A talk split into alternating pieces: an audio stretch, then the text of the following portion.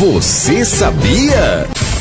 Você sabia que a anitidefobia, que a anate, anit, anatidefo, anitede, ana, isso é um trava-língua, que a anatida, que a anatida, ana, Ixi, nome grande, isso é um proparoxítono, anatida, o negócio é do meio pro fim.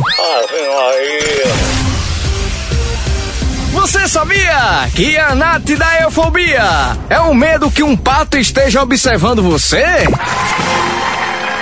Putz, tem até isso agora, existe tudo pra. O pato tá observando você? Uhum. O pato quer que tem um ver o pato me observando? Ah, um pato na lagoa? Eu vou ficar com medo que um pato tá me olhando né? aí dentro. Ontem não voou uma barata nas minhas costas, bicho. Tinha eu assistindo televisão assim, voou uma barata nas minhas costas, velho. Que medo da porra. Eu tinha medo dos sonhos, tá ligado? Tinha um sonho lá em casa, por lá no muro lá de casa.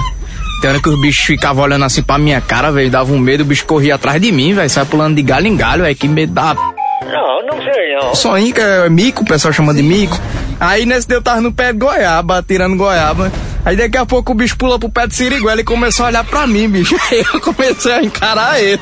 Eu olhando assim pra ele e ele olhando firme pra mim e pulando as galhas e se aproximando de mim. Aí eu peguei e dei um pulo, da, dei um pulo do pé e o bicho saiu correndo atrás de mim, velho. Querendo me atacar por causa da goiaba, ó, dizer aí, da goiaba que eu tinha tirado do pé.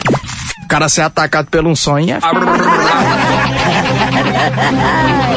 Você sabia?